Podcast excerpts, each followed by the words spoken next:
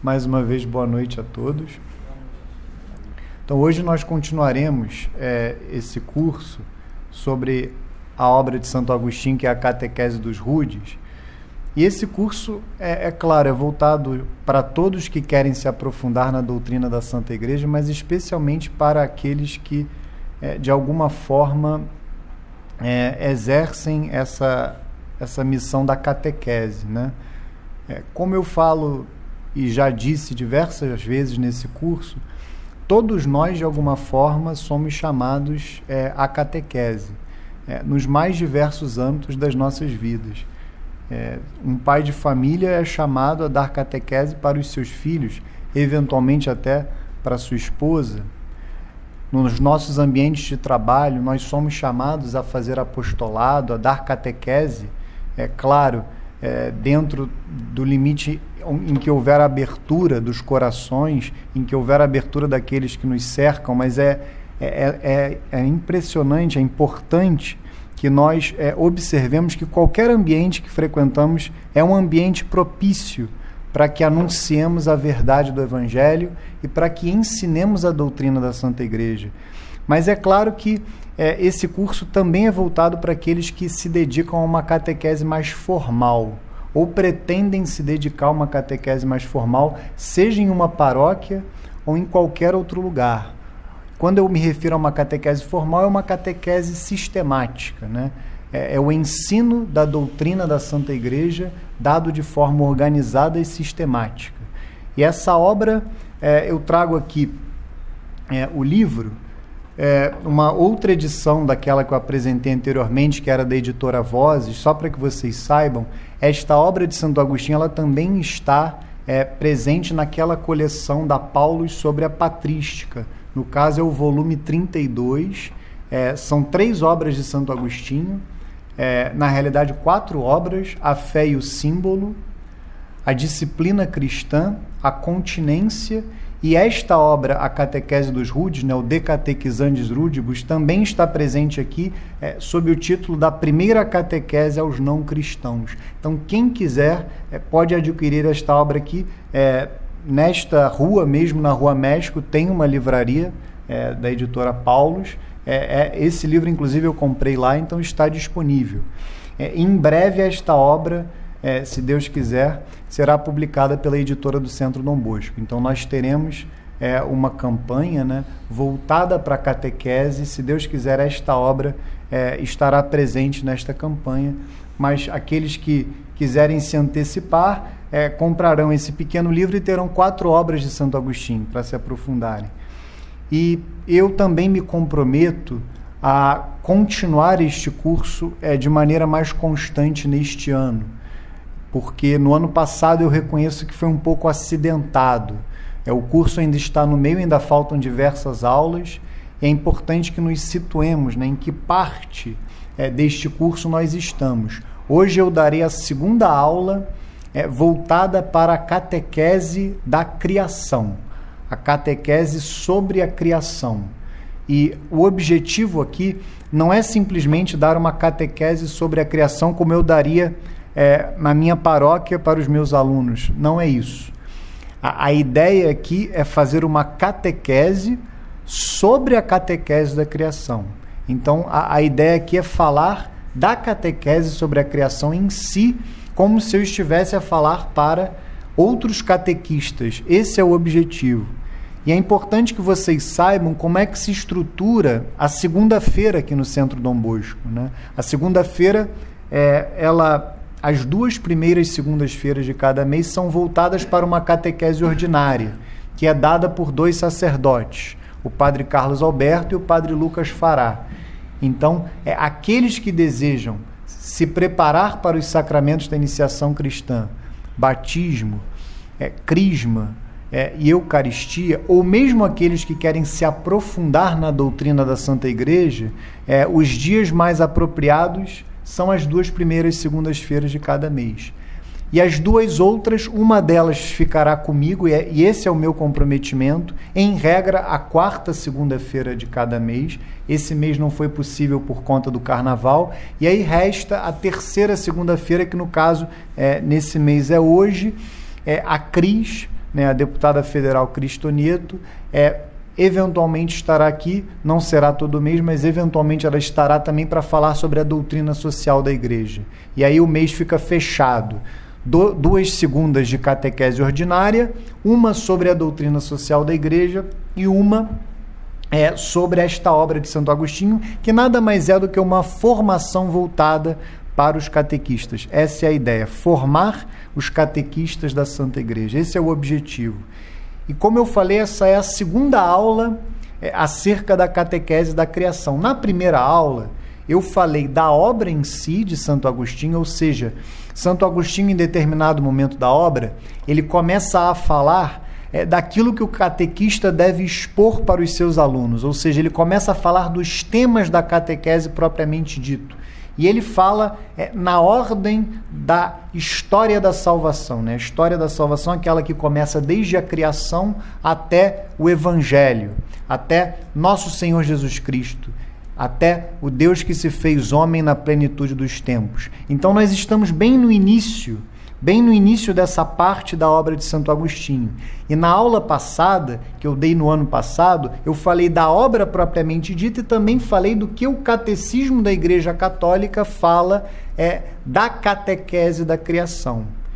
E o objetivo da aula de hoje é justamente falar dos relatos bíblicos, falar dos três primeiros capítulos do livro do Gênesis e aprofundar é, cada um dos versículos, o que o catequista é, é, deve, qual é a, assim, os, quais são os pontos é, sobre os quais o catequista deve se deter ao falar da criação para os seus alunos. Qual é a importância dos dois relatos bíblicos que nós encontramos sobre a criação e também o terceiro capítulo que fala do pecado original. Quais são os pontos que o catequista deve destacar? Quais são os ensinamentos que estão contidos naqueles relatos bíblicos? É esse é o objetivo da aula de hoje, nos aprofundarmos, lermos pausadamente cada um dos relatos lermos pausadamente esses três primeiros capítulos e extrairmos deles é, a maior riqueza que nós conseguirmos. Na próxima aula,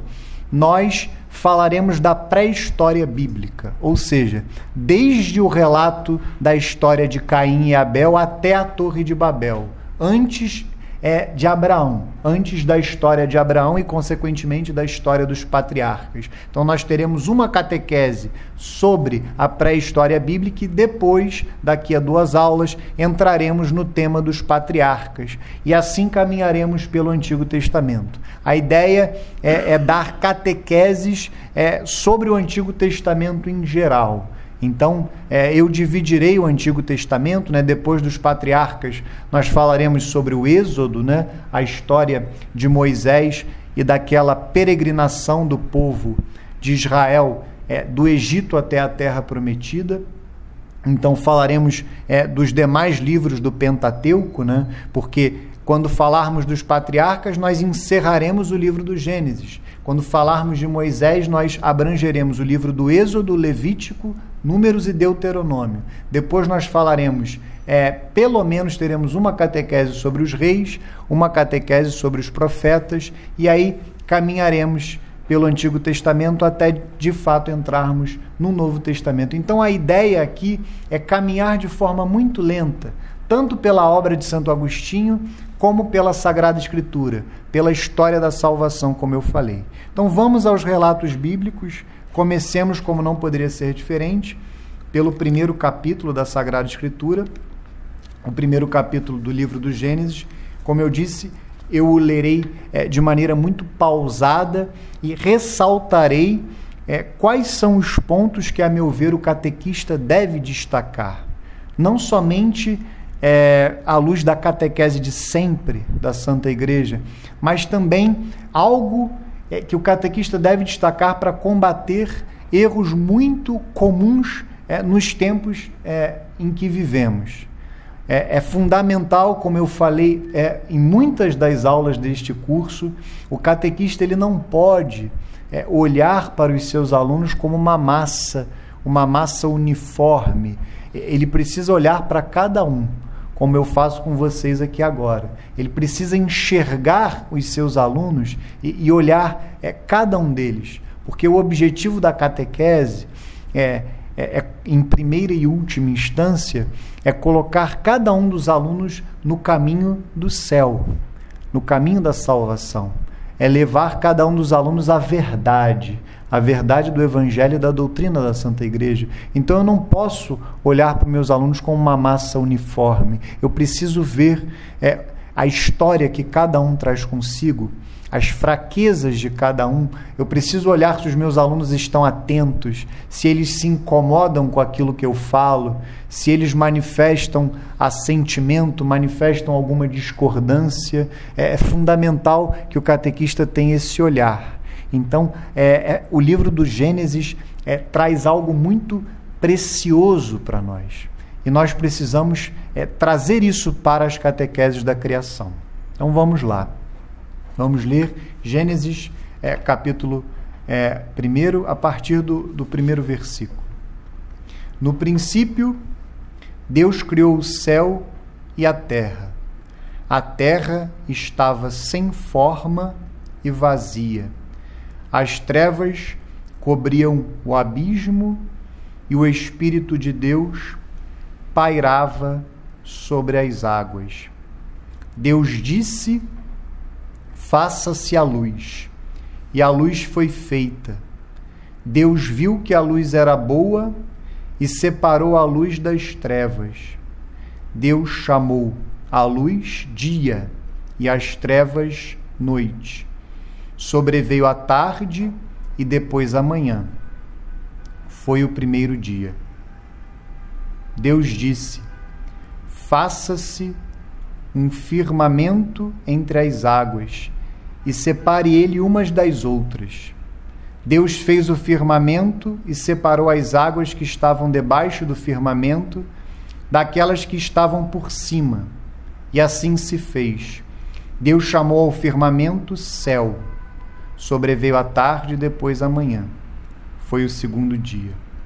Deus disse: Que as águas que estão debaixo do céu se juntem num mesmo lugar, e apareça o elemento árido e assim se fez. Deus chamou ao elemento árido terra e ao ajuntamento das águas mar. E Deus viu que isso era bom. Então aqui é depois de lermos os dez primeiros versículos, é, nós já notamos é, que é algo, nós já notamos alguns elementos importantes de serem destacados. Em primeiro lugar, é essa claríssima repetição e Deus viu que isso era bom. Isso é uma lição que está na própria doutrina, no próprio catecismo. A criação é, ela é boa, ela é boa. Deus viu que isso era bom. Mas mais para frente nós aprofundaremos. Nós vemos lá no primeiro versículo: no princípio Deus criou o céu e a terra. Então aqui é, o catequista vai aprofundar aquilo que está ensinado e que eu falei na aula anterior do que é criar. Criar é tirar do nada e dar o ser. Somente Deus cria. Ninguém mais é capaz de criar. Deus cria, ou seja, ele tira do nada. Ele tira do nada e nos dá o ser. Sem Deus, nada é. Nós somos porque Deus é. Nós somos porque Deus nos deu o ser. Então aqui o catequista é, ele precisa é, é, despertar no coração do seu aluno essa noção, o conhecimento dessa verdade. Sem Deus, ele não é. Deus o tirou do nada e lhe deu o ser. E isso deve despertar no coração do aluno uma profunda gratidão, um amor e também é, o conhecimento dessa verdade. Se Deus me tirou do nada e me deu o ser, se eu sou porque Deus é, eu devo viver para Ele, como uma consequência lógica, como uma consequência natural. Se Deus me tirou do nada e me deu o ser, eu devo viver para Ele. Tudo que eu faço, tudo que eu deixo de fazer, tudo que eu falo, tudo que eu penso, deve ser para agradar a Deus deve ser um ato de amor a Deus. Um ato de amor àquele que me deu o ser, aquele que me deu tudo. E é interessante que o catequista aqui ele deve mostrar para o seu aluno que a Santíssima Trindade está presente no início da Sagrada Escritura, ainda de maneira escondida, mas já presente. É evidente que a Santíssima Trindade só foi revelada ao homem quando nosso Senhor Jesus Cristo, quando a segunda pessoa da Santíssima Trindade, o Filho, se fez homem. Quando Deus se fez homem, quando nosso Senhor se encarna no ventre de Nossa Senhora, ele se revela como filho. Se ele é filho, há um pai. Então ele se revela e ao mesmo tempo revela o pai e posteriormente ele revela o Espírito Santo. Então, é, a partir desse momento é que a Trindade, a Santíssima Trindade, ela é revelada de forma clara. Mas o catequista precisa mostrar para o seu aluno que a Santíssima Trindade já está presente, mesmo que ainda um pouco escondida, porque ainda não havíamos chegado na plenitude dos tempos, mas é, é interessante que ele mostre para os seus alunos, no segundo versículo da Sagrada Escritura, as trevas cobriam um abismo e o Espírito de Deus pairava sobre as águas. Então aqui, aqui já notamos é, ainda escondido, mas revelado de alguma forma o Espírito Santo,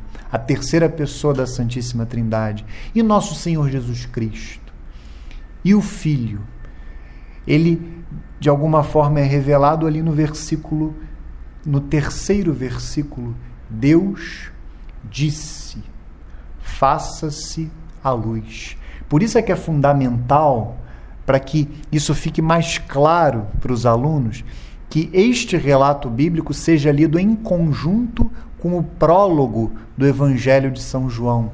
O que o prólogo dirá? Como é que o prólogo do Evangelho de São João se refere a nosso Senhor Jesus Cristo. Nosso Senhor é o Verbo.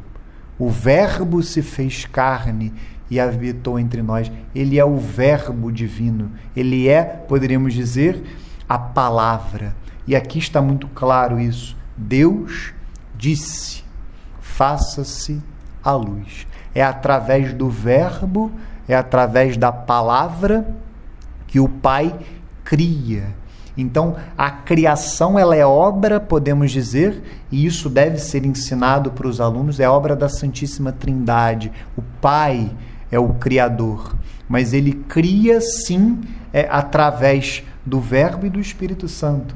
Deus disse: "Faça-se a luz". E o Espírito Santo, como eu falei, está lá no versículo 2, o Espírito de Deus pairava sobre as águas e aí nós podemos ler, inclusive agora, o prólogo do Evangelho de São João, que isso fica muito claro. Vamos lá. Evangelho de São João, capítulo 1, versículos de 1 a 18. E aí vocês perceberão que o próprio São João ressalta, ressalta a ação do verbo na criação. Vejam, lá no início. No princípio era o verbo, vejam, a mesma palavra a mesma palavra no princípio. No princípio era o Verbo, e o Verbo estava junto de Deus, e o Verbo era Deus. Ele estava no princípio junto de Deus. Tudo foi feito por ele, e sem ele nada foi feito. Aqui muito claro, muito clara a, a, a associação né, com a criação. Este tudo foi feito, tudo foi criado por ele. E sem ele nada foi criado. Nele havia vida, e a vida era a luz dos homens. A luz resplandece nas trevas, e as trevas não a compreenderam. É, é bonito é, fazer um paralelo dessa passagem com o relato da criação que nós líamos. Né? Deus disse: faça-se à luz. Houve um homem enviado por Deus que se chamava João. Este veio como testemunha, para dar testemunho da luz, a fim de que todos crescem por meio dele. Não era ele a luz, mas veio para dar testemunho da luz. O Verbo era a verdadeira luz, que vindo ao mundo ilumina todo homem. estava no mundo e o mundo foi feito por ele. O mundo foi criado por ele, poderíamos dizer, e o mundo não o reconheceu. Veio para o que era seu, mas os seus não o receberam. Mas a todos aqueles que o receberam, aos que creem no seu nome, deu-lhes o poder de se tornarem filhos de Deus, os quais não nasceram do sangue, nem da vontade da carne, nem da vontade do homem, mas sim de Deus. E o Verbo se fez carne e habitou entre nós, e vimos sua glória, a glória que o Filho único recebe do seu Pai, cheio de graça e de verdade. João dá testemunho dele e exclama: Eis aquele de quem eu disse: O que vem depois de mim é maior do que eu porque existia antes de mim. Todos nós recebemos da sua plenitude graça sobre graça, pois a lei foi dada por Moisés, a graça e a verdade vieram por Jesus Cristo. Ninguém jamais viu Deus. O Filho único que está no seio do Pai foi quem o revelou. Então eu recomendo que toda a catequese sobre a criação, além da exposição dos textos bíblicos, que é fundamental, seja lida, é, os relatos bíblicos sobre a criação sejam lidos à luz do Evangelho, sempre. Toda e qualquer catequese sobre o Antigo Testamento deve ser, é, deve ter como é, luz que ilumina o Antigo Testamento, sempre o Evangelho, sempre o Novo Testamento. Como diz é, Santo Agostinho, o Novo Testamento está escondido no Antigo, e é inclusive nesta obra que ele faz esta afirmação, e o Antigo Testamento se cumpre no Novo. Então é fundamental que o catequista sempre é, ensine é, os seus alunos, ou é, fale do Antigo Testamento com os seus alunos à luz do Novo. E isso deve ser feito na catequese sobre a criação. E, a meu ver, é um dos melhores textos do, do Novo Testamento que iluminam estes relatos sobre a criação é justamente o prólogo do Evangelho de São João. É, é, foi algo que fez parte da catequese que eu recebi aos 22 anos.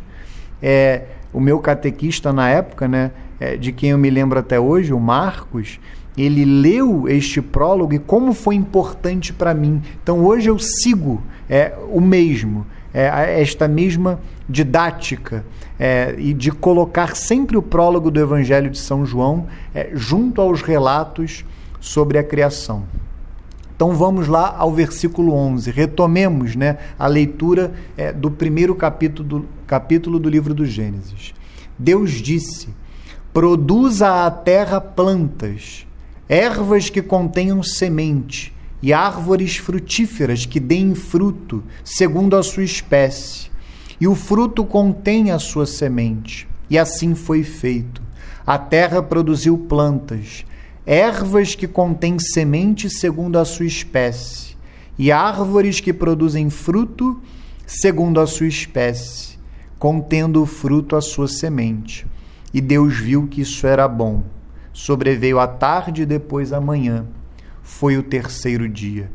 Deus disse: Façam-se luzeiros no firmamento do céu para separar o dia da noite. Que sirvam eles de sinais e marquem o tempo, os dias e os anos, e resplandeçam no firmamento do céu, para iluminar a terra. E assim se fez. Deus fez os dois grandes luzeiros o maior para presidir o dia e o menor para presidir a noite, e fez também as estrelas.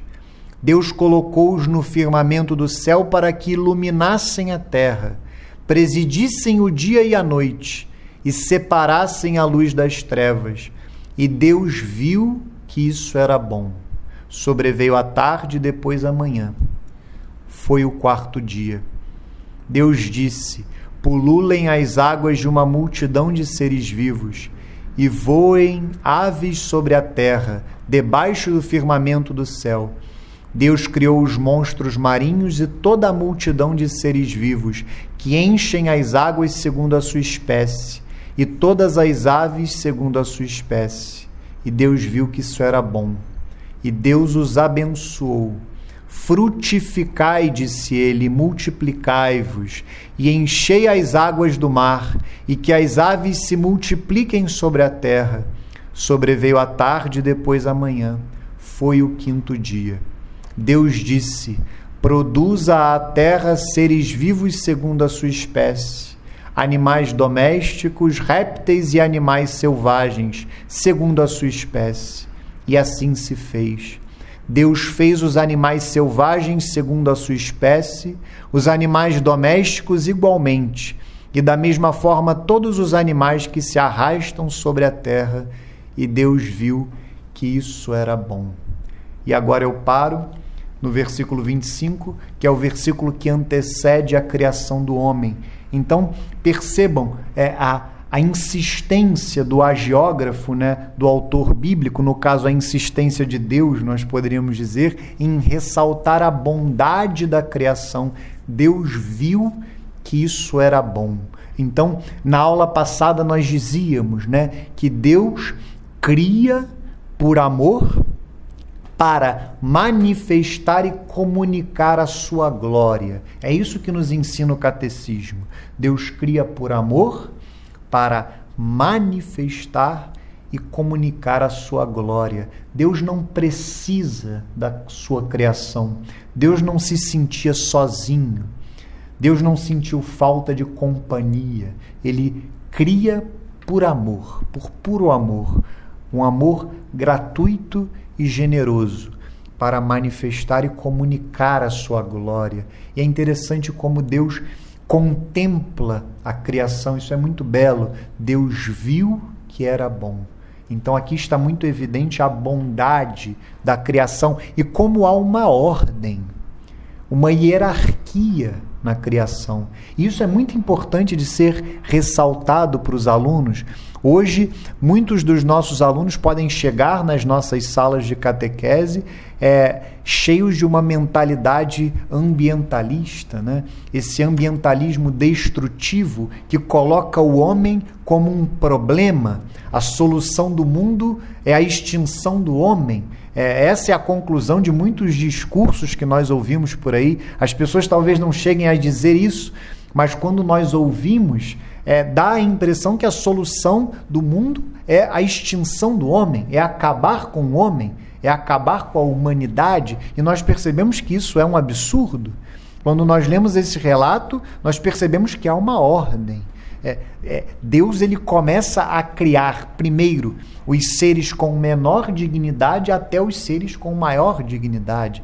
Então é, percebemos que em algum momento ele criará os vegetais, depois ele criará os animais, desde os animais irracionais até o homem, que nós leremos daqui a pouco, a partir do versículo 26, e até dentro dos animais, da criação dos animais, há uma ordem, há uma hierarquia. Observem que é, os animais domésticos, por exemplo, que são aqueles mais próximos do homem, eles são criados por último.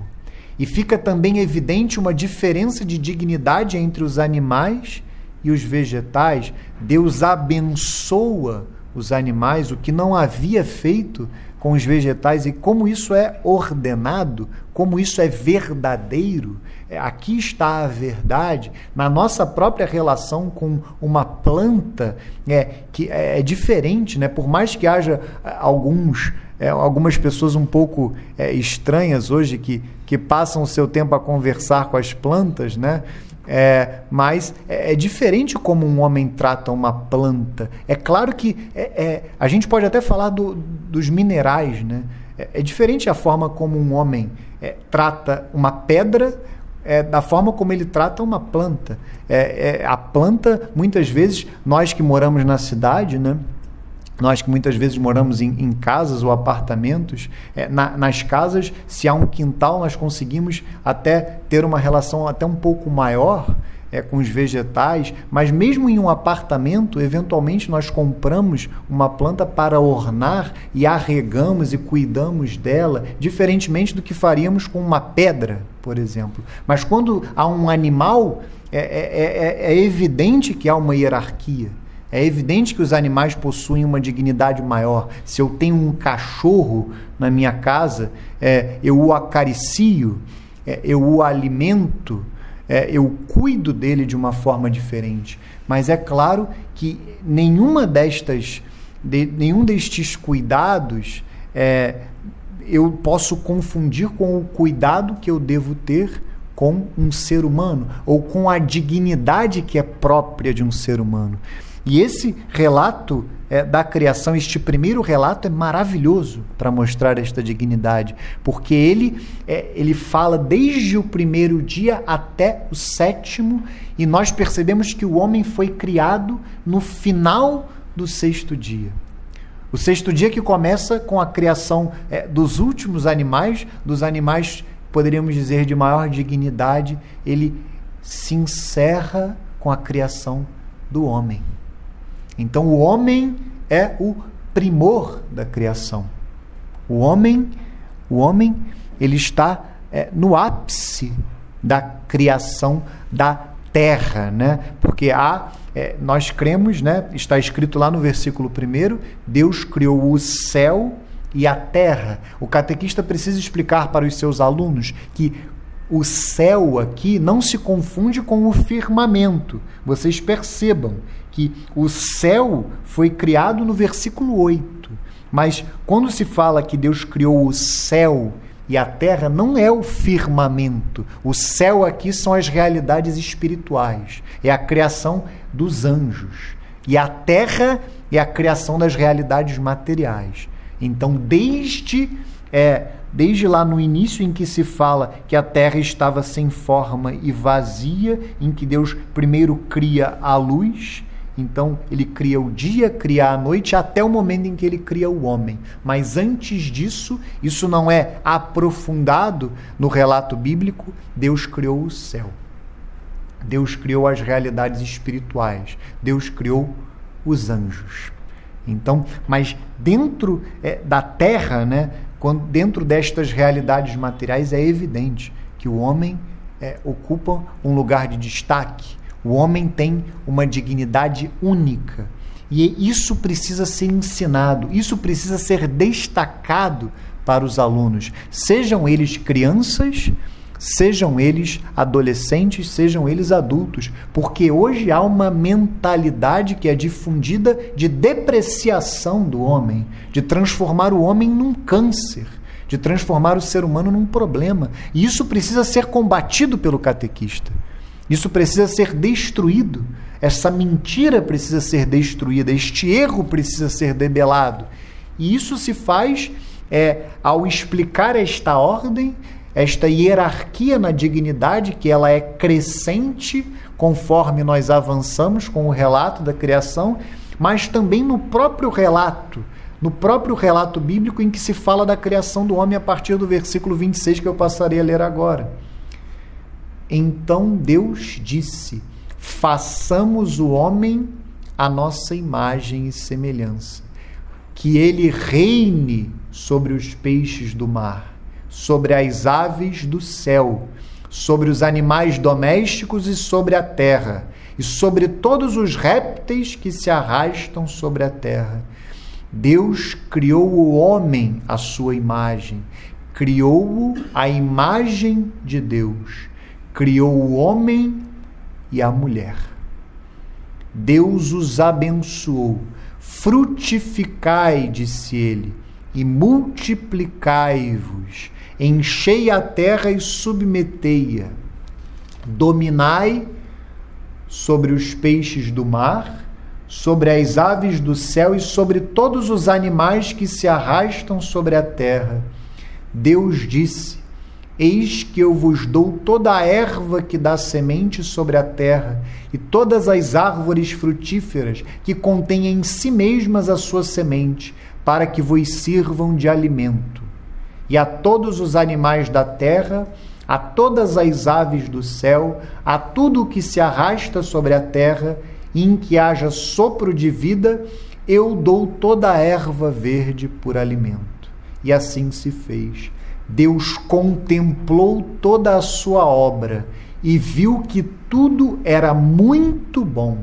Sobreveio a tarde e depois a manhã. Foi o sexto dia. Assim foram concluídos o céu, a terra e todo o seu exército. Tendo Deus terminado no sétimo dia a obra que tinha feito, descansou do seu trabalho. Ele abençoou o sétimo dia e o consagrou, porque nesse dia descansou de toda a obra da criação. Tal é a história da criação do céu e da terra. Então aqui é, nós chegamos no ápice é, da criação, no ápice deste primeiro relato sobre a criação, que começa no primeiro capítulo do livro do Gênesis e se encerra no início do segundo capítulo, e aqui há diversos elementos que o catequista precisa destacar. Vejam que aqui há uma nova revelação da Santíssima Trindade. O relato bíblico é, nos diz o seguinte: então Deus disse, façamos. Aqui há um nós. É, façamos o homem a nossa, a nossa imagem e semelhança. Então, aqui, é, este nós já também é, mostra que a Santíssima Trindade já se revela. Quando nós lemos o Antigo Testamento à luz do Novo, nós percebemos o Deus unitrino. Façamos o homem a nossa imagem e semelhança. O catequista também precisa explicar é, para o seu aluno o que significa isso, é, que o homem foi criado à imagem e semelhança de Deus. O homem ele tem alma, o homem ele tem inteligência e vontade, diferentemente dos animais, diferentemente dos vegetais, diferentemente dos demais seres, o homem tem inteligência e vontade. Por isso é que nós dizemos que ele foi criado à imagem e semelhança de Deus. O homem é a única das criaturas que é criada por ele mesmo, por ela mesma. Ele foi criado por ele mesmo. Todos os demais seres materiais, todos os demais seres criados foram criados para o homem. Isso fica evidente quando nós lemos estes últimos versículos, vejam que o homem reinará sobre os animais. O homem deve reinar sobre os animais e o homem terá como alimento os vegetais. E é interessante que aqui também fica evidente uma vez mais que há uma hierarquia entre vegetais e animais, porque os vegetais também servirão de alimento para os animais, não somente para o homem, mas também para os animais. Então, é, é um relato de fato muito belo e que deixa tudo muito ordenado. E eu ressalto assim de maneira muito é, especial este versículo 27. Deus criou o homem à sua imagem, criou-o à imagem de Deus, criou o homem e a mulher. Aqui aparece é, a figura feminina, né? Porque é, antes é, falava-se de homem é, como sinônimo de ser humano. Hoje as pessoas pensam que isso é machismo, né? Falar é, homem como sinônimo de ser humano seria um sinal da sociedade machista na qual nós vivemos. Então é, é interessante é, eu falar, é, parece que não há nada a ver, mas o feminismo, por exemplo, sempre, o machismo não precisa nem falar que deve ser sempre combatido, mas também o feminismo. E estas passagens bíblicas, não somente esse primeiro relato, mas o segundo, é uma ocasião é, de ouro para o catequista combater o machismo, combater o feminismo, combater o lobby gay, combater o homossexualismo, porque aqui falará do princípio. Como é que foi a ordem defender o matrimônio, defender a família, defender a ordem que foi colocada por Deus na criação? Isso começa agora. Vejam, Deus criou o homem à sua imagem, o ser humano. Deus criou o homem à sua imagem. criou a imagem de Deus, criou o homem e a mulher. Então aqui se percebe que de alguma forma não é somente o ser humano que é criado à imagem de Deus. A própria família, a união do homem e da mulher também é imagem de Deus. Então aqui também, uma vez mais, está revelada a Trindade, a Santíssima Trindade. Porque se nós contemplarmos a Trindade, que é evidente, é um mistério inacessível à nossa inteligência limitada, por isso que nós necessitávamos da revelação para conhecermos esse mistério, mas se nós olharmos, contemplarmos a Santíssima Trindade, o Pai, Filho e o Espírito Santo, e observarmos não somente que o ser humano é imagem e semelhança de Deus, mas também a família. Uma das formas é, mais simples que eu gosto de me valer para explicar a Santíssima Trindade para os meus alunos ilumina esse mistério da família e do que Deus é, deseja, do que Deus coloca, é, qual é a vontade de Deus para a família. Eu falo para os meus alunos: o pai ama o filho. O filho é amado pelo pai e ama o pai de volta. E o amor entre o pai e o filho, o amor em pessoa, pessoa divina, é o Espírito Santo. Então, quando nós, é, ao contemplarmos a Santíssima Trindade, e é evidente que é uma analogia, é evidente que é uma simples analogia, mas nós dirigimos o nosso olhar para a família, de alguma forma nós podemos ver que o pai, o pai de uma família, reflete de maneira imperfeita, evidente, muito imperfeita, mas a figura de Deus Pai. A mulher, a esposa, a figura de Deus Filho. E quem é o fruto do amor entre o esposo e a esposa? São os filhos. Então percebam que a própria família, o homem e a mulher, esta união do homem e da mulher, o matrimônio que aqui é matrimônio natural, o matrimônio, neste momento, ainda não foi elevado à dignidade de sacramento. Então, Deus criou o homem à sua imagem, criou a imagem de Deus, criou o homem e a mulher. Então, percebam, a própria união do homem e da mulher, a família também é, de alguma forma, imagem e semelhança do Deus uno e trino. E, a, e à frente, no versículo 28, há este mandamento de que o homem e a mulher se unam e se multipliquem e frutifiquem. E aqui aparecem os filhos.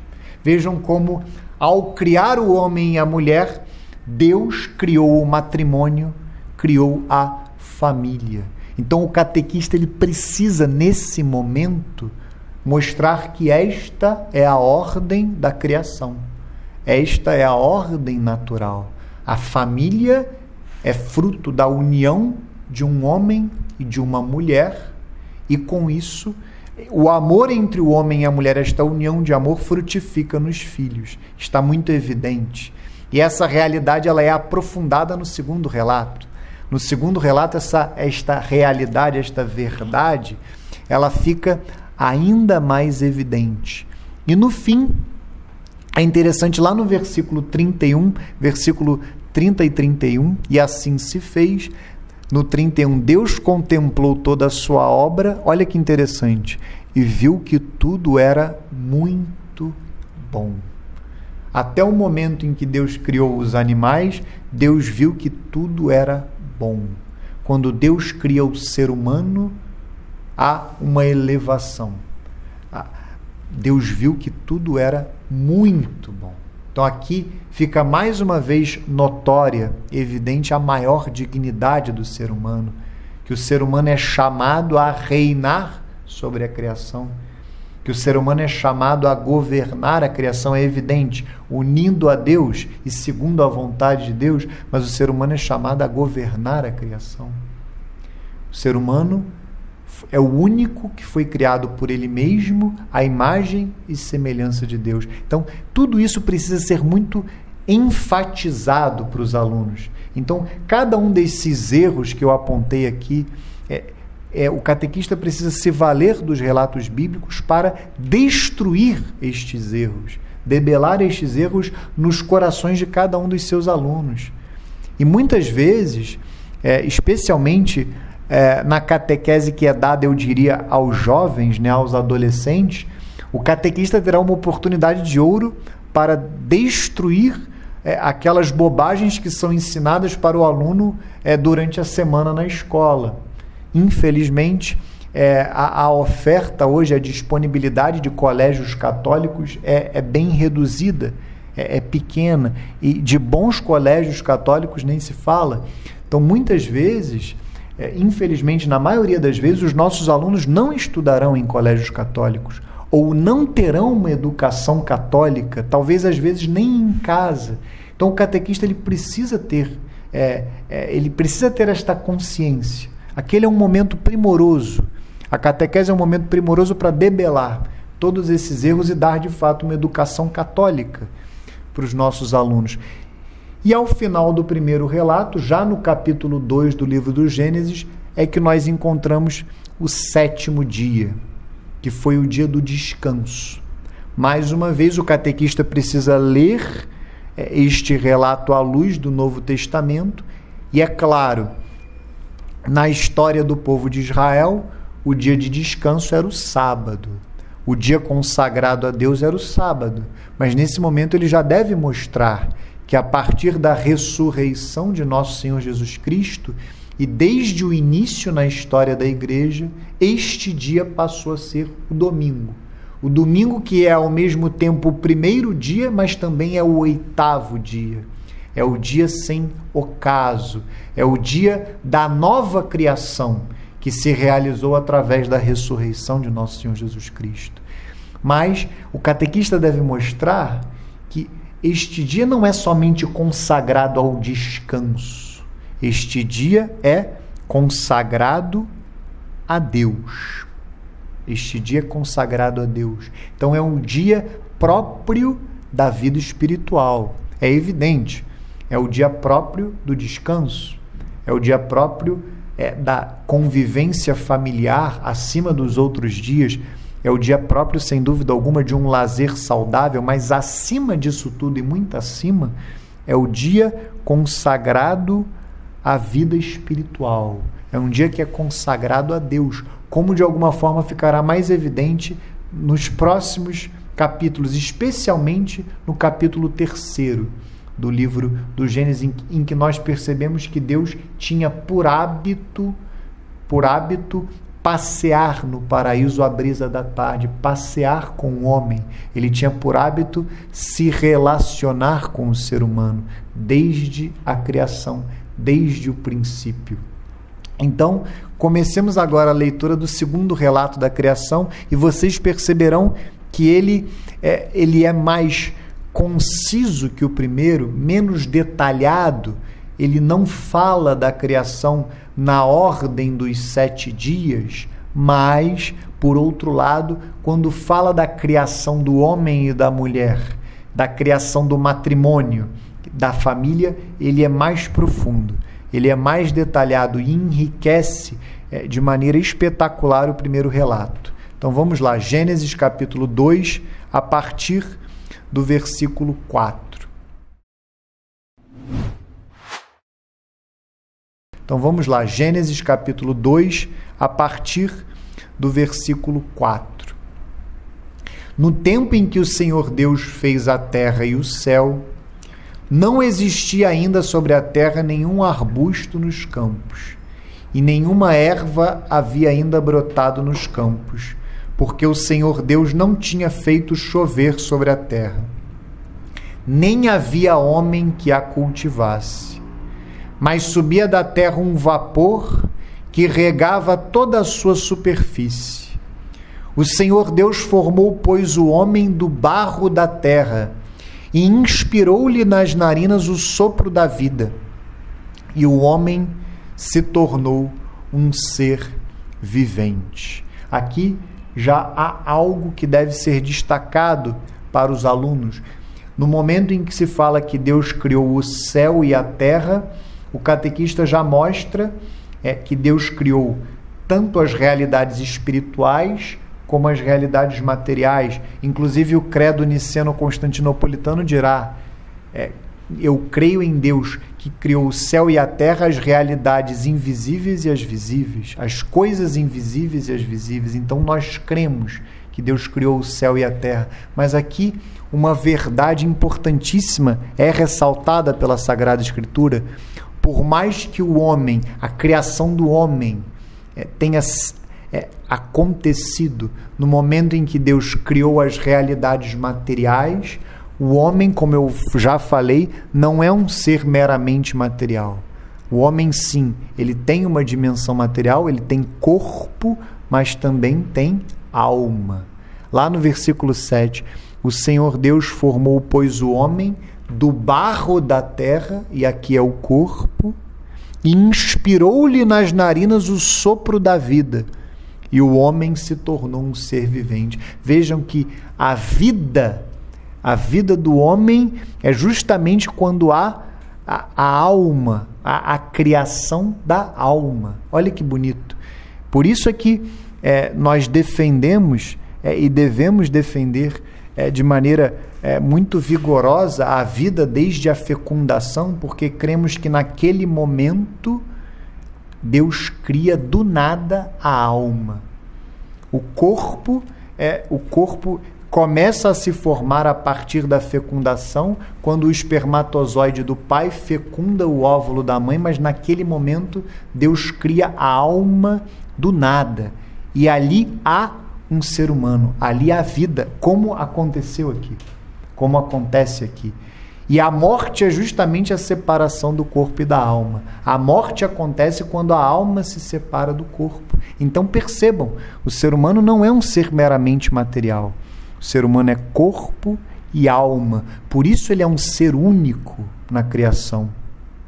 Mesmo os anjos, é, que têm é, que tem uma uma dignidade elevadíssima e são muito mais é, perfeitos dos que, do que os seres humanos, nós poderíamos dizer. É, os anjos é, têm capacidades muito superiores às capacidades dos seres humanos, mas nem os anjos é, têm esta particularidade que o ser humano tem. O ser humano ele ao mesmo tempo é material espiritual, corpo e alma. Isso fica evidente pelo relato da criação. Isso precisa ser ressaltado, ensinado para os alunos na catequese sobre a criação. O ser humano não é apenas corpo, não é apenas matéria, ele tem uma alma, diferentemente dos demais seres, diferentemente dos animais, diferentemente dos vegetais. Aqui precisa ficar mais uma vez é, em destaque a maior dignidade do ser humano. O relato que é o paraíso, o jardim do Éden. Vejam que a partir do versículo 8, é, o agiógrafo, né, é, o autor bíblico, falará do Éden, do paraíso, onde o homem foi colocado por Deus. Ora, o Senhor Deus tinha plantado um jardim no Éden, do lado do Oriente, e colocou nele o homem que havia criado. O Senhor Deus fez brotar da terra toda sorte de árvores de aspecto agradável e de frutos bons para comer, e a árvore da vida no meio do jardim, e a árvore da ciência do bem e do mal. Um rio saía do Éden para regar o jardim e dividia-se em seguida em quatro braços. O nome do primeiro é Fison, e é aquele que contorna toda a região de Évila, onde se encontra o ouro. O ouro dessa região é puro. Encontra-se ali também o bidélio e a pedra de ônix. O nome do segundo rio é Geon, e é aquele que contorna toda a região de Cut. O nome do terceiro rio é Tigre, que corre ao oriente da Assíria. O quarto rio é o Eufrates. O Senhor Deus tomou o homem e o colocou no jardim do Éden para cultivar o solo e o guardar.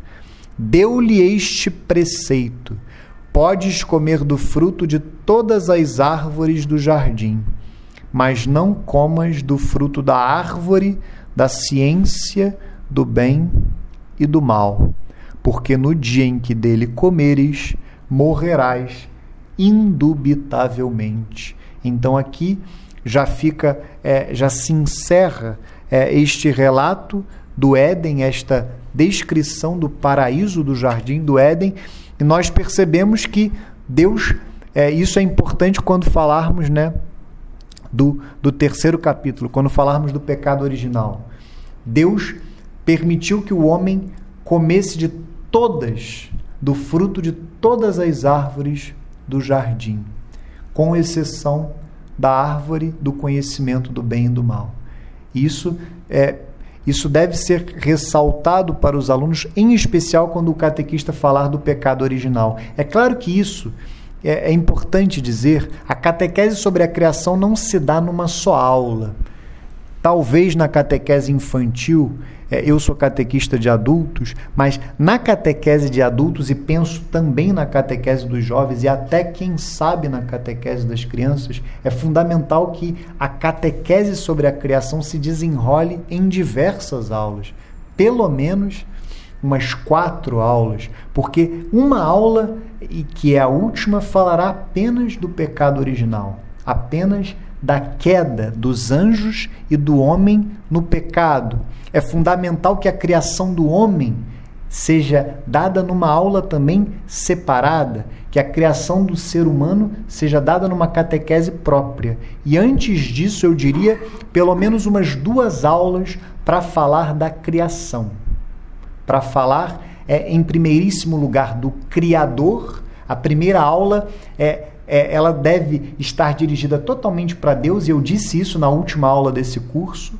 A catequese sobre a criação, em primeiro lugar, ela deve dirigir o seu olhar para o Deus que cria, para Deus. E em seguida, sim, para o ato de criar e, por fim, a criação. Por isso é que não basta uma aula. Lá na minha paróquia, por exemplo, cada aula tem duas horas. Pode parecer um tempo grande. A aula de hoje eu espero que seja até mais curta do que isso, mas pelo menos para mim, duas horas passam muito rápido. Então, eu diria que pelo menos quatro aulas, quatro catequeses sobre a criação para que ela seja bem ensinada. A primeira, a, a direção do olhar estará sobre o Criador e sobre o ato da criação. A segunda aula sobre a criação, antes da criação do homem. A criação dos demais seres, das demais realidades criadas. Uma aula só para falar da criação do homem, da criação do ser humano, e por fim, uma última aula para falar da queda dos anjos e dos homens no pecado original. Então, aqui, como eu falei, é, encerra-se é, essa, é, esse relato sobre o jardim do Éden é, está aqui construído o contexto que se desenrolará no capítulo 3. Então, é, fica evidente que nós não sabemos se há, é, porque são certamente são dois relatos é, sobre a criação. Há um relato que se encerra no início do segundo capítulo da Sagrada Escritura e um outro relato que começa no versículo 4. E há a impressão que se há diversidade de agiógrafos, ou seja, de autores sagrados, o mesmo autor sagrado que escreveu esse segundo relato foi quem escreveu o relato do pecado original, porque o, o relato do pecado original é uma continuação ele se desenrola neste contexto do jardim do Éden, neste contexto do paraíso, em que o homem podia comer de todas as árvores do jardim, com exceção da árvore do conhecimento do bem e do mal. E agora no versículo 18, essa é uma passagem que é muito lida é, em casamentos, é, é, que há esse aprofundamento daquilo que foi ensinado no primeiro relato acerca do homem e da mulher acerca do matrimônio e da família. Vamos lá. Versículo 18 do capítulo 2. O Senhor Deus disse: Não é bom que o homem esteja só. Vou dar-lhe uma auxiliar que lhe seja adequada. Tendo, pois, o Senhor Deus formado da terra todos os animais dos campos e todas as aves do céu, levou-os ao homem para ver como ele os havia de chamar. E todo o nome que o homem pôs aos animais vivos, esse é o seu verdadeiro nome. O homem pôs nomes a todos os animais, a todas as aves do céu e a todos os animais do campo, mas não se achava para ele uma auxiliar que lhe fosse adequada. Mais uma vez aqui fica evidente a superioridade, a maior dignidade do ser humano, porque a partir do momento em que ele dá o nome aos animais, a, a partir do momento em que ele dá o nome aos outros seres criados, isto dá a ele um poder. O homem reina sobre a criação. O homem é chamado a governar a criação. E isso fica mais uma vez evidente. E a partir do versículo 21 é, é que vem essa riqueza. Então o Senhor Deus mandou ao homem um profundo sono, e enquanto ele dormia, tomou-lhe uma costela e fechou com carne o seu lugar. E da costela que tinha tomado do homem, o Senhor Deus fez uma mulher e levou-a para junto do homem. Eis agora aqui, disse o homem, o osso de meus ossos e a carne de minha carne. Ela se chamará mulher, porque foi tomada do homem. Por isso o homem deixa o seu pai e a sua mãe para se unir à sua mulher, e já não são mais que uma só carne. O homem e a mulher estavam nus e não se envergonhavam. Então, aqui está o relato, né, neste segundo relato da criação, o relato da criação é, do homem e da mulher. Então vejam que há uma série de lições, há uma série de ensinamentos que devem ser destacados para os alunos. Em primeiro lugar, simplesmente um paralelo.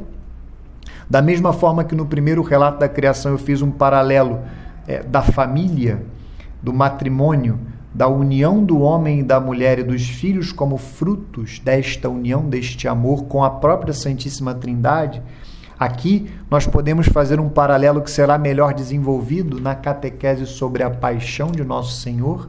Aqui há um paralelo muito bonito que os padres da igreja fazem, em especial São João Crisóstomo, da mesma forma que a mulher é tirada do lado do homem enquanto ele dormia. A igreja, que é a esposa de nosso Senhor Jesus Cristo, nasce, é tirada do lado de nosso Senhor quando ele dormia o sono da morte na cruz.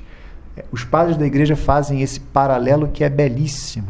Então, se nós pudéssemos dizer quando é que a igreja nasceu, quando é que a igreja foi criada, ela nasce do lado aberto, quando jorra sangue e água. E aqui há um símbolo, né, um sinal dos dois sacramentos fundantes da igreja: o batismo, a água, e a Eucaristia, o sangue. Então vejam, Eva, esposa de Adão, nasce do seu lado aberto, da mesma forma que a igreja, ou melhor, a igreja da mesma forma que Eva, esposa de nosso Senhor Jesus Cristo, nasce do seu lado aberto na cruz. Então, o catequista nesse momento já pode trazer este elemento do Novo Testamento, porque aqui está escondido o sacramento do matrimônio.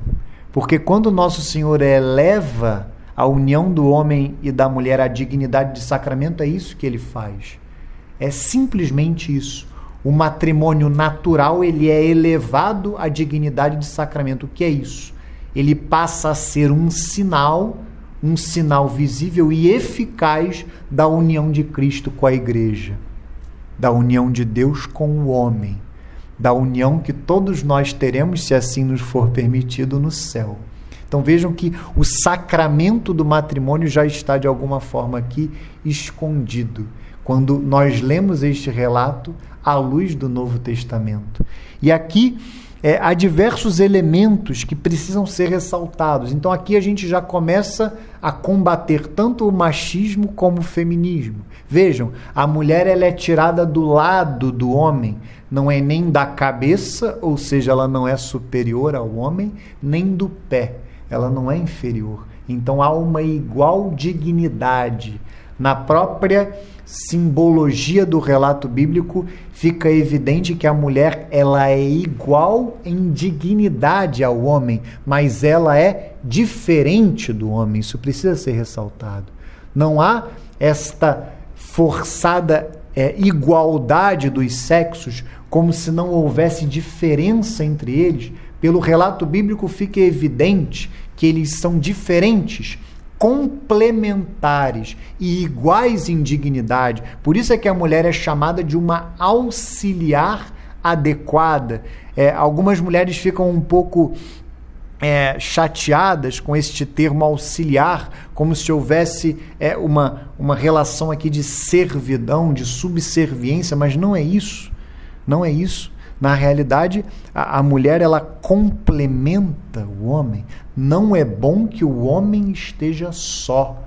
Uma auxiliar adequada, adequada, ou, ou seja, há uma complementaridade. Os dois são diferentes, mas iguais em dignidade, um complementa o outro. E aqui fica evidente também no versículo 23 é a atração do homem pela mulher. O homem, depois de contemplar a criação, ele contempla a mulher e, e dá um grito, um grito, uma exclamação é, que mostra é, que ele de fato tem um gozo ao contemplar a mulher. Eis agora aqui, disse o homem, o osso de meus ossos e a carne de minha carne. Ela se chamará mulher, porque foi tomada do homem. Então aqui o catequista precisa tocar nessa ferida. Na catequese infantil é evidente, não, é, não é adequado. É, ele vai falar, mas de uma forma é, menos direta. Mas na catequese que é dada aos jovens, e especialmente na catequese que é dada aos adultos, ele pode falar de uma forma um pouco mais explícita, como é próprio da natureza que o homem se sinta atraído pela mulher e que a mulher se sinta atraída pelo homem. E, e aqui é fundamental. Não podemos agir diferente no mundo em que vivemos. Aqui precisa ser combatido é esse lobby gay que invade as nossas casas, que a força quer nos fazer crer que o homossexualismo é algo normal. E aqui nós precisamos separar o pecado do pecador. O homossexual é um ser humano digno, criado à imagem e semelhança de Deus e que deve ser amado, respeitado. Agora, o homossexualismo, o pecado, ele é algo que aberra a natureza desejada por Deus. O homossexualismo é uma aberração da natureza, é algo que contraria a ordem colocada por Deus na criação. Vejam que este gozo do homem, é esta atração que o homem sente pela mulher, é algo que Deus colocou. Não é algo desordenado. Não é algo desordenado. A desordem vem depois. Vejam que isso foi anterior ao pecado original. É, vejam que é, o ato conjugal, a atração do homem pela mulher e da mulher pelo homem é algo que antecede o pecado original. A própria realidade que eu não ressaltei, é, é, é bom que uma, uma realidade puxa a outra, a realidade do trabalho. São José Maria Escrivá dirá que o homem trabalhava antes do pecado original. É, o seu Madruga, né, com aquela frase, né, não existe trabalho ruim, o ruim é ter que trabalhar, por mais engraçada que ela seja, ela é errada, porque o trabalho não é consequência do pecado. O homem já era chamado a trabalhar antes do pecado, quando Deus diz: enchei a terra e submetei-a, reinai sobre a criação. Isso é trabalho. O homem é chamado a aperfeiçoar a criação. Crescei e multiplicai-vos, enchei a terra e submetei-a. O homem é chamado a procriar crescei e multiplicai-vos, e é chamado também a aperfeiçoar a criação com o seu trabalho, enchei a terra e submetei-a. Então percebam, o ato conjugal é anterior ao pecado original, o trabalho é anterior ao pecado original. E a ordem da criação é que o homem se sinta atraído pela mulher e a mulher se sinta atraída pelo homem. Tudo que passa disso vem do maligno Tudo que passa disso é desordem. Tudo que passa disso é aberração da natureza criada por Deus. E aí nós vemos o matrimônio. As duas propriedades essenciais do matrimônio quais são? Isso vai ser aprofundado pelo catequista na catequese sobre o sacramento do matrimônio, mas aqui ele já deve mostrar. Vamos lá. Por isso o homem deixa o seu pai e a sua mãe para se unir à sua mulher, e já não são mais que uma só carne. Aqui está evidente as duas propriedades essenciais. Algumas pessoas confundem um pouco isso. É como se ah, não, mas o fulano não era casado, não é casado na igreja, então ele pode se separar. Tenhamos muito cuidado com isso, porque o matrimônio natural, é claro que se alguém não é casado na igreja e, e conhece alguém é, que deseja se casar na igreja, há uma hipótese canônica para essa situação. Há uma hipótese canônica para isso. Mas o que eu ressalto aqui é que o matrimônio natural ele é único e indissolúvel. A unicidade do matrimônio e a indissolubilidade do matrimônio são anteriores à elevação do matrimônio à dignidade de sacramento. Aqui está evidente. O homem deixa o seu pai e a sua mãe para se unir à sua mulher, ou seja, um só homem, uma mulher. A poligamia é algo que contraria, é uma aberração da natureza igualmente, é algo que contraria a natureza, a ordem da criação. E já não são mais que uma só carne, indissolúvel. É um vínculo indissolúvel. Então, o divórcio é algo que contraria a ordem desejada por Deus. O divórcio também é uma aberração da natureza, é uma aberração da ordem que, colo que Deus colocou na criação. Vejam que, que interessante. Vejam que está tudo presente aqui.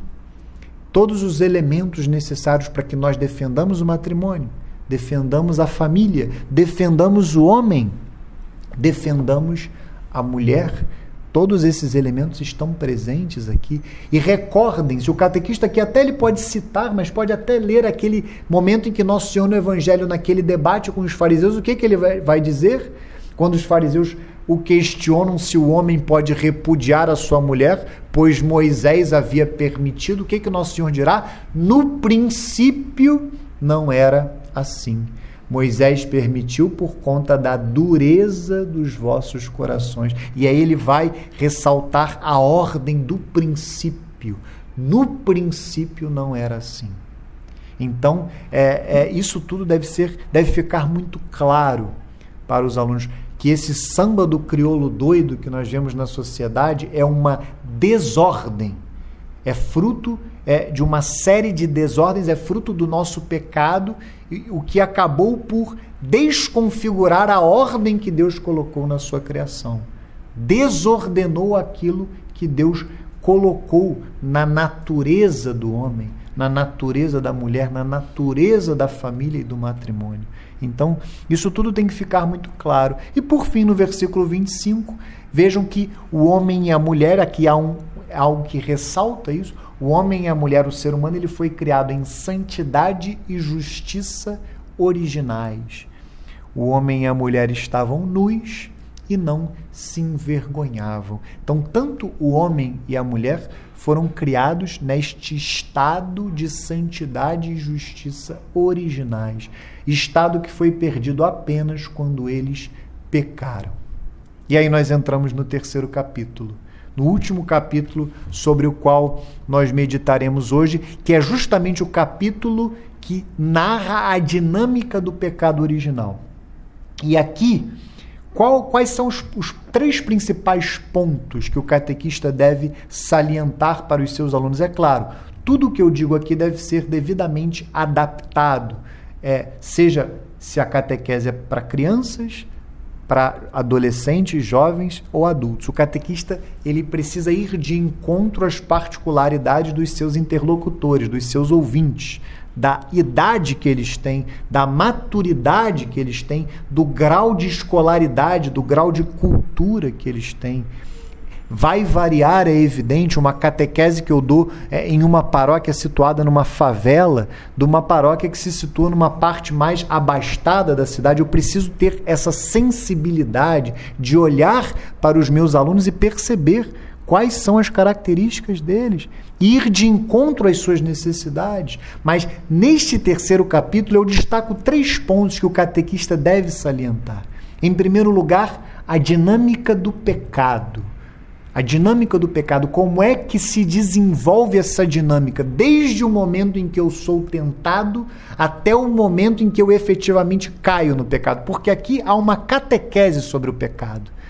Como é que a, a serpente seduz Eva? Como Eva começa a dialogar com a serpente? E é exatamente isso que nós fazemos quando caímos em pecado.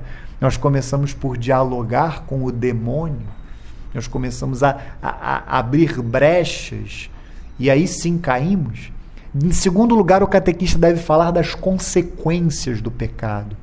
Isso é fundamental, porque, é, diferentemente do que muitos dizem hoje, é aquela frase é, errada de Jean-Jacques Rousseau, mas que orienta é, boa parte dos educadores, se não quase todos, é, o homem é bom, a sociedade que o corrompe. É, a partir da leitura do capítulo 3 do livro do Gênesis, nós percebemos que o homem, sim, foi criado bom por Deus. Mas o homem, a partir do pecado original, ele não é bom. Nem aquele bebezinho é, que nós conhecemos lá na maternidade, que pode ser o meu filho, a minha filha, nem ele é bom, por mais fofinho que ele seja, por mais adorável que ele seja, nem ele é bom. Basta crescer um pouco que eu começo a me deparar com as consequências do pecado original naquele pequeno ser. Não há nada. A melhor catequese sobre o pecado original é ter filhos, né? Ou conviver com crianças, né? Porque você começa a se deparar com os pecados dos seus filhos na mais tenra idade. Na mais tenra idade. Então, falar das consequências do pecado. E por fim, falar do proto-evangelho, ou seja, o primeiro anúncio do evangelho que está presente neste terceiro capítulo.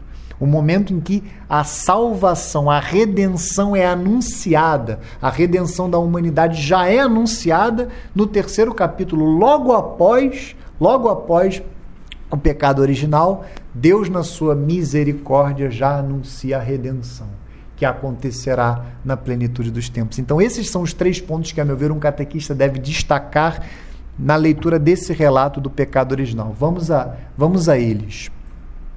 A serpente era o mais astuto de todos os animais do campo que o Senhor Deus tinha formado.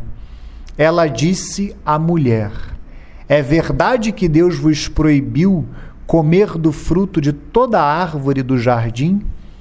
A mulher respondeu-lhe: Podemos comer do fruto das árvores do jardim, mas do fruto da árvore que está no meio do jardim, Deus disse: Vós não comereis dele, nem o tocareis, para que não morrais.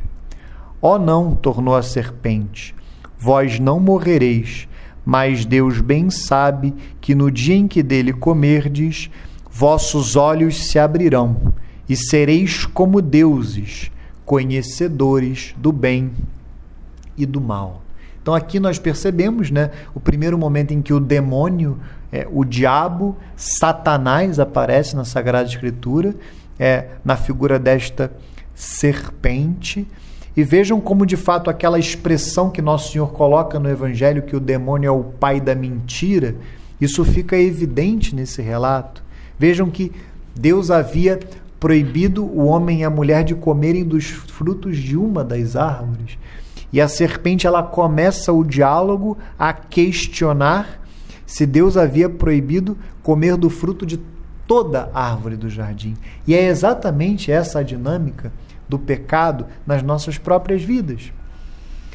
É, este diálogo, este diálogo que muitas vezes nós temos, pode ser com o demônio, mas eu até amplio esse diálogo que muitas vezes nós temos com as nossas próprias fraquezas e também com o mundo, sempre parte de uma mentira. sempre parte de uma mentira. Então, é, o demônio de fato é o pai da mentira. Ele lança uma mentira e Eva, ao invés de fugir da tentação, ela começa a dialogar com a serpente. Ela começa a dialogar com o tentador, dialogar com o demônio. E lá no versículo 5, outro ponto importantíssimo fica evidente é, o pecado coloca o homem num estado de inimizade com Deus. Deus, o homem começa a enxergar, a olhar para Deus como um inimigo, como um adversário.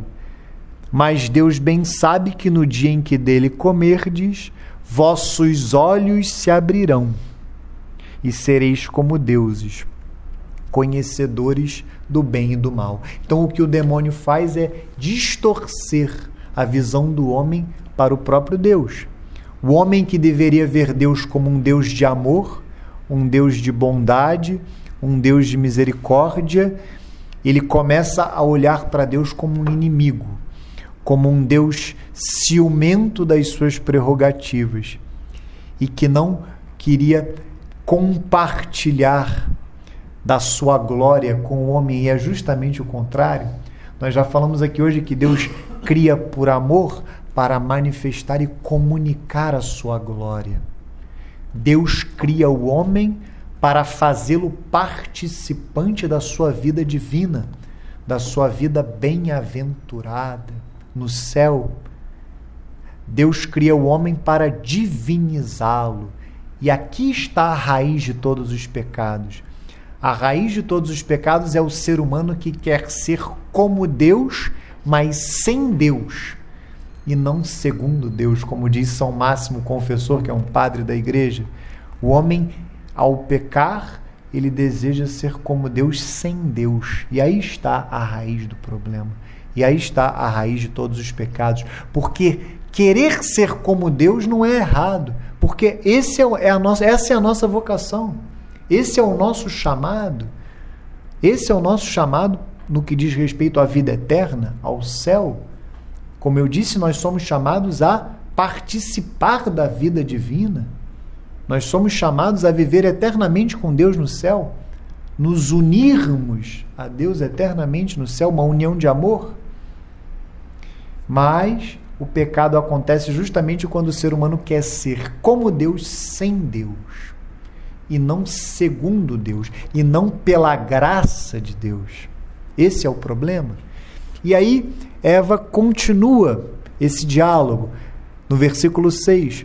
A mulher, vendo que o fruto da árvore era bom para comer, de agradável aspecto e muito apropriado para abrir a inteligência, tomou dele, comeu e o apresentou também ao seu marido, que comeu igualmente. Então vejam, o padre Léo falecido Padre Léo, que é muito na Canção Nova, costumava dizer: a não ser que a pessoa tenha um problema mental, é, ninguém é viciado em dar martelada no dedo. Né? É, o pecado, ele sempre aparece como algo apetecível, como algo agradável, é, é algo que é, dá prazer, como nós vemos aqui. Então, vejam, a, a tentação ela acontece exatamente dessa forma. E o padre Paulo Ricardo, à luz dos padres da igreja de Santo Tomás de Aquino, é, ele já enxerga aqui também é, aquela tríplice concupiscência sobre a qual fala São João na sua primeira carta: a concupiscência da carne, a concupiscência dos olhos e a soberba da vida, que nada mais são é, do que também um retrato das três tentações que nosso Senhor Jesus Cristo teve no deserto: a gula, a avareza e a vanglória. É, estas três tentações, estes três pecados que decorrem é, desta raiz, é, que é, é, este amor de si contra si, né, que os padres da igreja chamam de filáusia, já estão presentes aqui. Já estão presentes nesta tentação de Eva. Versículo 7. Então os seus olhos abriram-se e vendo que estavam nus, tomaram folhas de figueira, ligaram-nas e fizeram tangas para si. E eis que ouviram o barulho dos passos do Senhor Deus, que passeava no jardim a hora da brisa da tarde. O homem e sua mulher esconderam-se da face do Senhor Deus, no meio das árvores do jardim. Mas o Senhor Deus chamou o homem e perguntou-lhe: Onde estás? Isso é muito belo. Isso é muito belo. Vejam que aqui é aqui evidencia-se a vida espiritual. Deus ele tinha o hábito de passear no jardim à hora da brisa da tarde. É, o próprio tempo verbal que é colocado aqui no português é muito adequado. Deus passeava no jardim à hora da brisa da tarde. O homem e a mulher ouvem os seus passos e se escondem. Vejam que, mais uma vez, é ressaltado esse aspecto. O pecado coloca o homem, o ser humano, num estado de inimizade com Deus. O homem passa a ver Deus como um inimigo. E é muito bonito que Deus, sabedor que o homem e a mulher tinham caído em pecado, ele chama o homem e a mulher. Então aqui como eu falei, já começa a ser é, revelado, mesmo que às escondidas, o Evangelho, a redenção.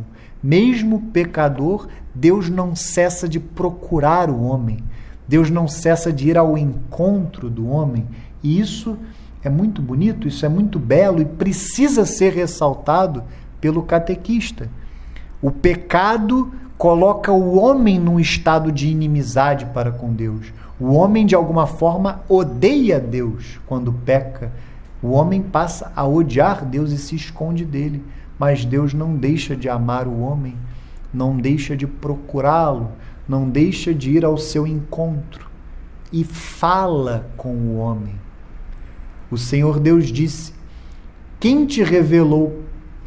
Perdão, onde estás? Versículo 10. E ele respondeu: Ouvi o barulho dos vossos passos no jardim.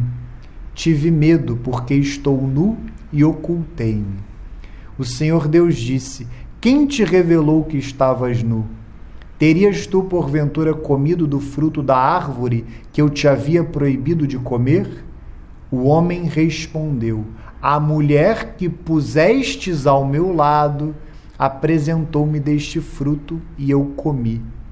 O Senhor Deus disse à mulher: Por que fizeste isso? A serpente enganou-me, respondeu ela, e eu comi. Vejam que aqui, de alguma forma, surge a chamada guerra dos sexos. Né? O homem aponta para a mulher, coloca a culpa na mulher, mas ao mesmo tempo coloca a culpa em Deus. Aqui, mais uma vez, fica evidente esse estado de inimizade do homem com Deus. A mulher que pusestes ao meu lado, apresentou-me deste fruto e eu comi. Então vejam, ao mesmo tempo ele aponta para a mulher, mas aponta para Deus. O Senhor é o responsável.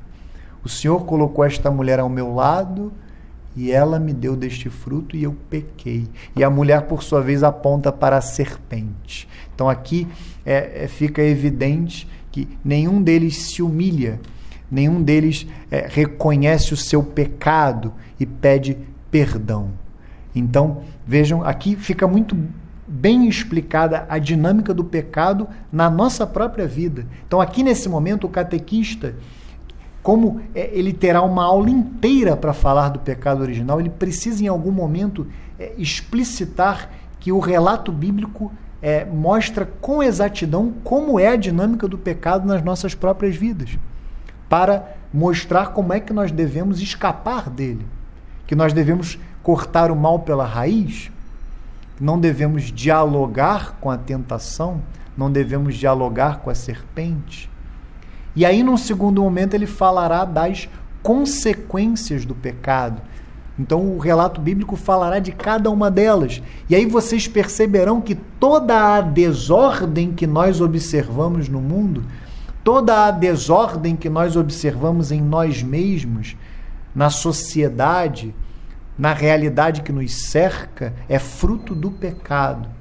Diversas, diversamente de muitas é, explicações furadas que há por aí, todas estas desordens são fruto do pecado, como nós veremos agora. Então aqui há de fato é, uma catequese é, que todo aquele que de alguma forma é, se dedica a alguma atividade política, deveria ler este relato e, e entender onde está a raiz.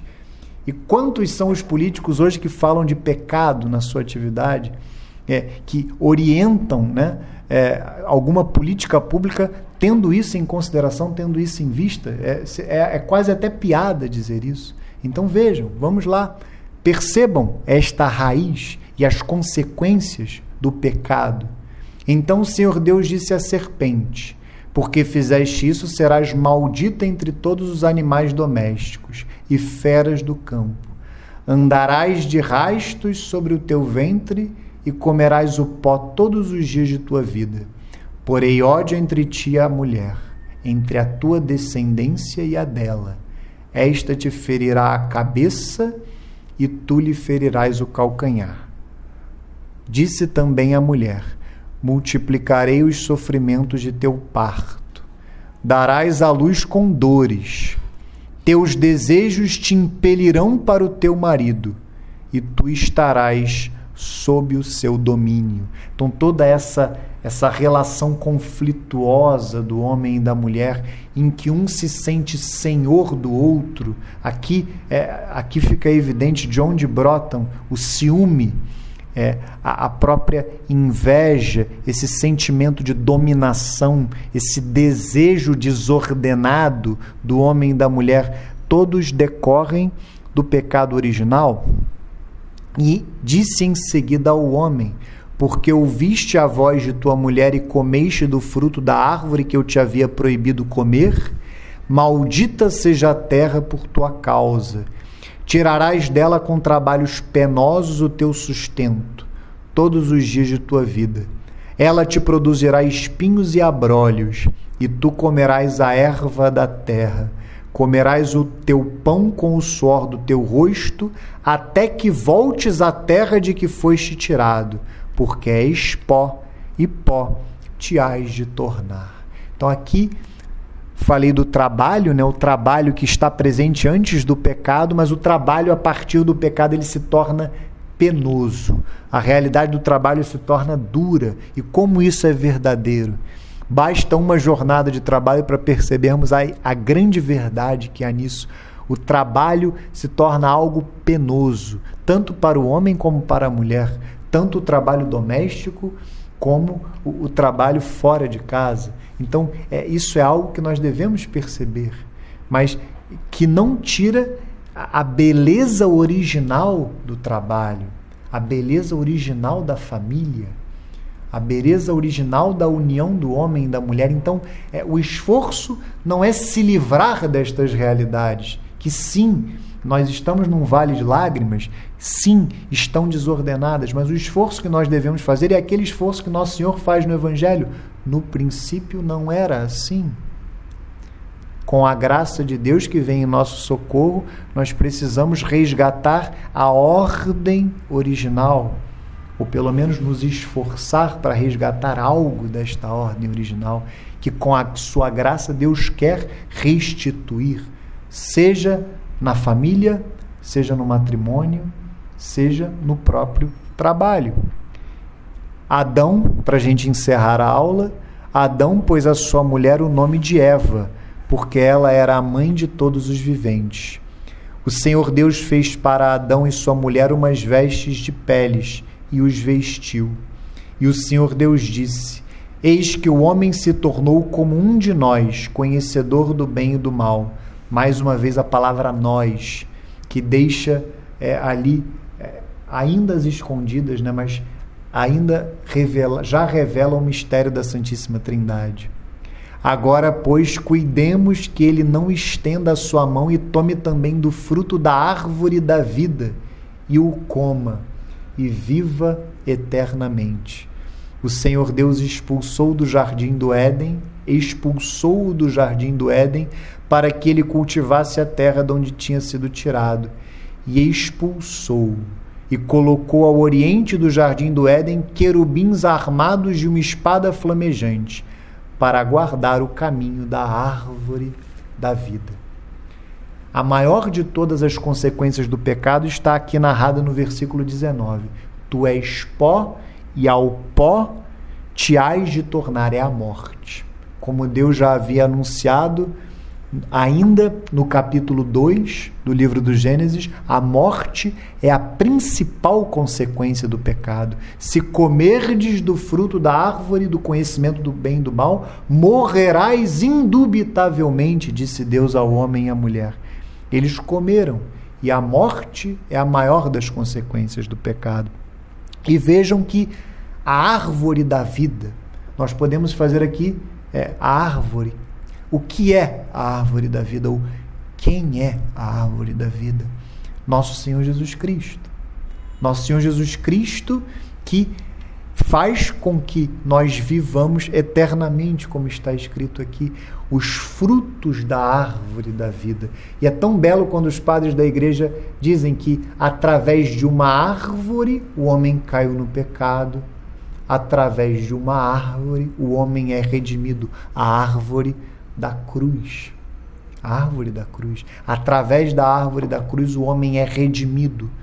E vejam, através do mistério pascal, paixão, morte e ressurreição, as portas do céu se abrem para nós. O paraíso foi fechado para o homem como decorrência do pecado, como decorrência do sacrifício redentor de nosso Senhor Jesus Cristo, como decorrência do mistério pascal, paixão, morte e ressurreição, as portas do céu se abrem. Todos esses elementos devem ser trazidos pelo catequista e ensinados para os seus alunos na catequese sobre a criação. E por fim, como eu havia falado, é o proto-evangelho, que é o versículo 15. Eu passei por ele, não sei se vocês perceberam quando Deus diz à mulher o seguinte: porei ódio, a, perdão, como Deus diz à serpente o seguinte: porei ódio entre ti a mulher, entre a tua descendência e a dela. Esta te ferirá a cabeça e tu lhe ferirás o calcanhar. Aqui está este proto-evangelho, este primeiro anúncio do evangelho.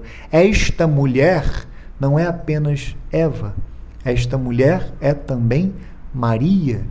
Quando nós lemos esta passagem à luz do capítulo 12 do livro do Apocalipse, nós percebemos que esta mulher é também Nossa Senhora. E quem pisa na cabeça da serpente é a descendência da mulher, é a descendência de Nossa Senhora, nosso Senhor Jesus Cristo. Ele, na cruz, vencerá a morte ele na cruz vencerá o mal, vencerá o demônio, pisará na cabeça da serpente. Mas também, unidos a nosso Senhor Jesus Cristo, nós também somos chamados a pisar na cabeça da serpente, evidente, Nossa Senhora acima de todos, mas nós também que somos descendência da mulher. Então, o catequista deve mostrar que o evangelho já está como que prefigurado neste versículo tão misterioso, mas já está presente aqui.